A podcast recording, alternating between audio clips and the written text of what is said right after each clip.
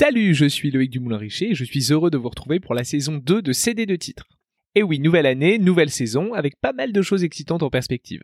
Je vous remercie d'être toujours plus nombreux et nombreux à vous replonger avec moi dans les CD de titres de notre jeunesse et à échanger sur les réseaux sociaux CD de titres underscore pod. Si vous écoutez pour la première fois, bienvenue, vous verrez, on est bien ici. Vous écoutez le 25e épisode de CD de titres, j'appuie sur play et c'est parti.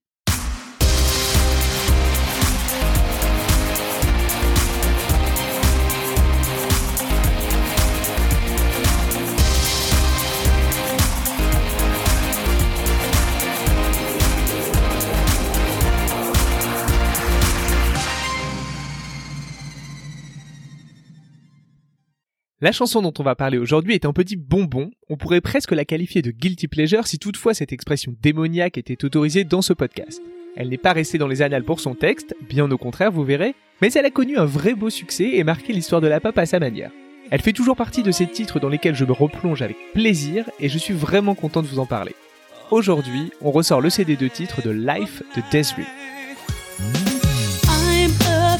Afraid of the dark, especially when I'm in a park and there's no one else around. Ooh, I get the shivers. I don't wanna see a ghost. It's a sight that I fear most. I'd rather have a piece of toast. Watch the evening news. Life, oh life,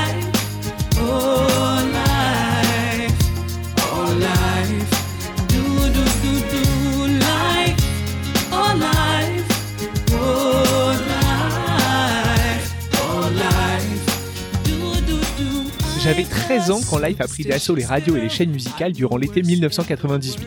Ce fameux été dont on a déjà parlé pour Yakalelo et la tribu de Dana, une période décidément riche en chansons marquantes.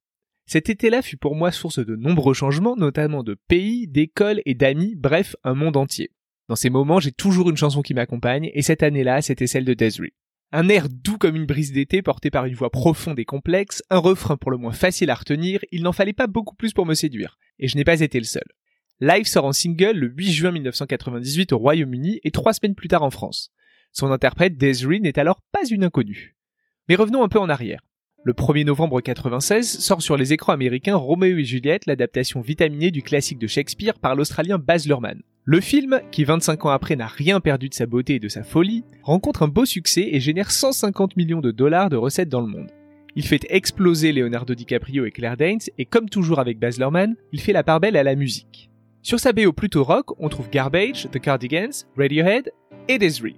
Son titre I'm Kissing You est central puisqu'il accompagne la scène où Roméo et Juliette se rencontrent lors du bal donné par les Capulets.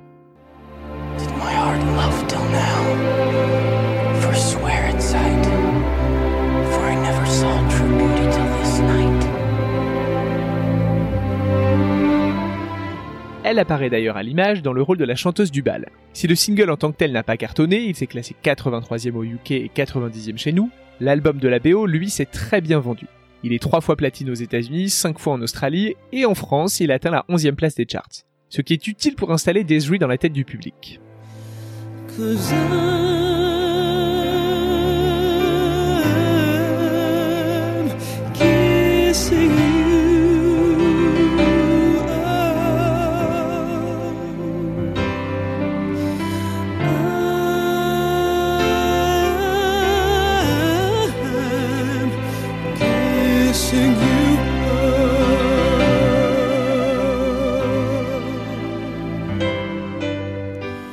Avant ça, elle a connu le succès avec le titre You Gotta Be qui s'est classé 5ème du Billboard américain en 1994 et 14ème en Angleterre. L'album dont il est extrait, I Ain't Moving, s'est lui vendu à plus de 2 millions et demi d'exemplaires dans le monde.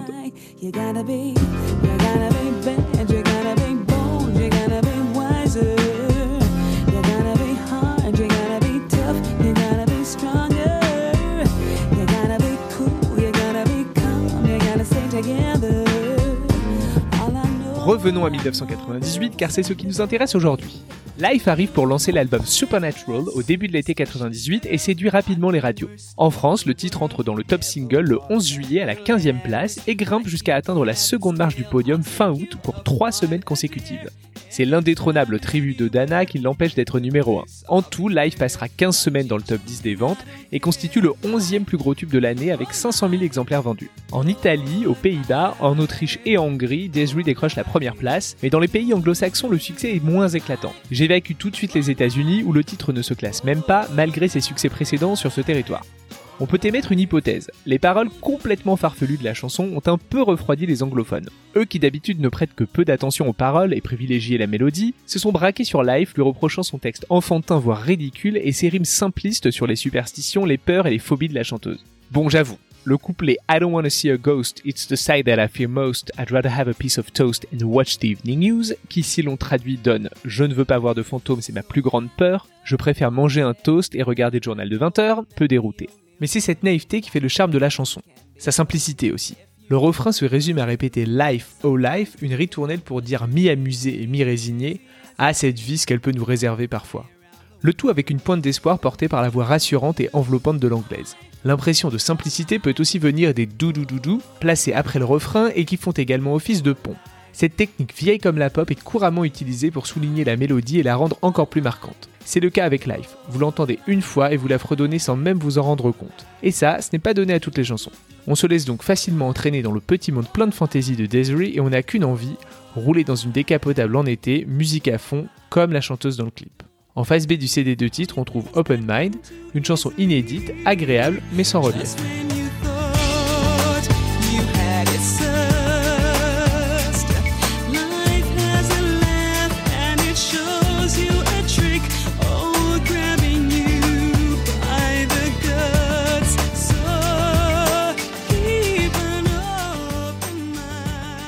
Les Anglais qui ne font jamais rien à moitié et prennent toujours la pop très au sérieux sont allés jusqu'à décerner au couplet que je vous ai cité juste avant le titre de pire parole de tous les temps. C'était à l'occasion d'un sondage mené par la radio BBC Six Music, et Life est arrivé première loin devant d'autres propositions bien gênantes telles que Elevation de U2, Rhythm is a Dancer de Snap ou encore Champagne Supernova d'Oasis. Je vous mettrai le détail de ce sondage en description de l'épisode et sur cd2titre.com.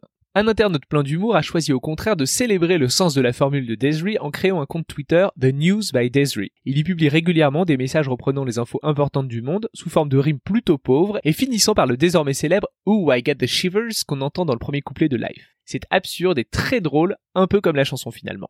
Tout ça ne l'aura pas empêché d'atteindre la 8 place des charts anglais et Desiree d'être sacrée artiste féminine de l'année au Brit Awards 99.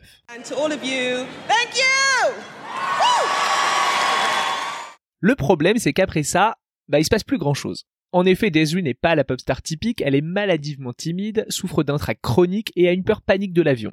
Elle ne fait pas de tournée, peu de promos, et une fois l'effet tube radio estompé, elle disparaît. Elle revient en 2003 avec un nouvel album intitulé Dream Soldier qui fait un flop total, entrant à la 178e place du classement hebdomadaire anglais. Cet échec, des problèmes de thyroïde et la rupture de son contrat avec Sony font que Desiree s'évapore complètement de l'industrie de la musique pendant plus de 15 ans. Elle change totalement de vie, se découvre une passion pour les médecines alternatives, elle obtient un diplôme de naturopathe et de nutritionniste après s'être essayée à la céramique, à la peinture et à la création de bijoux. Les revenus générés par sa musique, dont elle est au minimum co-autrice et co-compositrice, lui permettent de vivre confortablement loin de son métier d'origine. Mais Desiree a également gagné beaucoup d'argent grâce à deux superstars dont on a déjà parlé dans des épisodes précédents. Plus précisément, aux dépens de celle-ci. En 1997, quand Janet Jackson sort son single Got Till It's Gone, il apparaît rapidement aux oreilles averties que le couplet de la chanson s'inspire largement de Feel So High, le tout premier single de l'anglaise sorti en 1991. Je vous laisse écouter.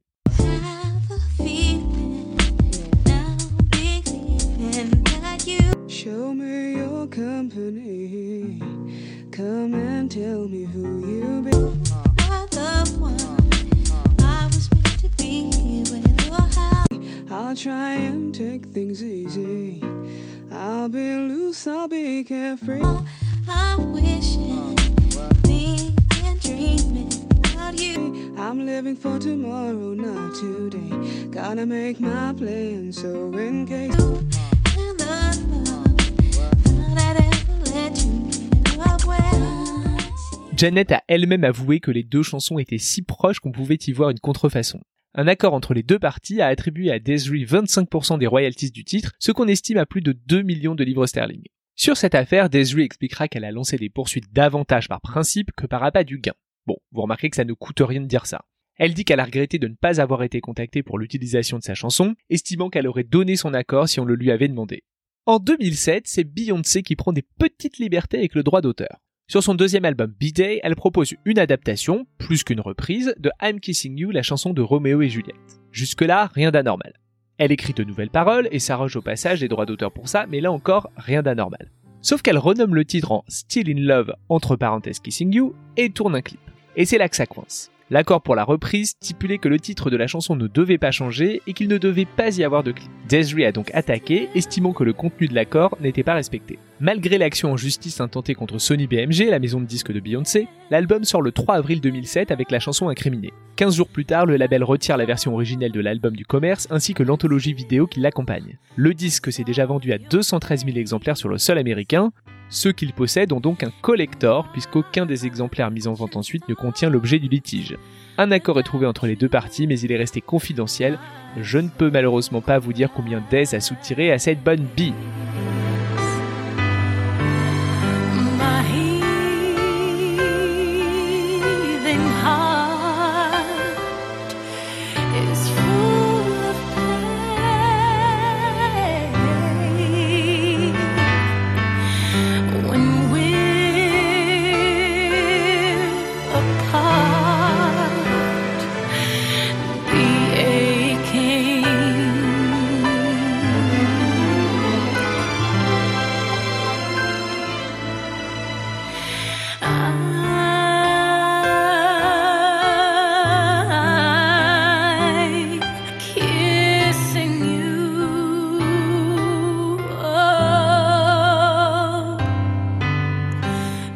En 2019, surprise, Desiree revient à la musique avec un album intitulé Love Story, signé sur un petit label indépendant. Après 16 ans d'absence totale du paysage, on ne peut pas dire que le public trépignait d'impatience et ce retour est plutôt discret.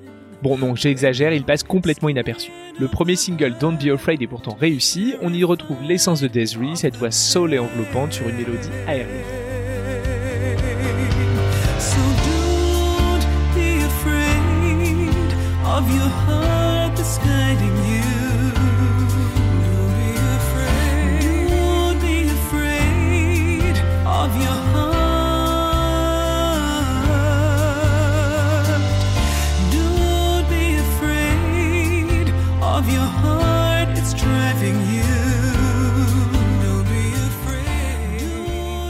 Malgré cette tentative de comeback, on est bien obligé d'avouer que Desiree reste et restera une pépite des 90s, comme un joli souvenir qu'on a plaisir à se remémorer. Et c'est déjà pas mal.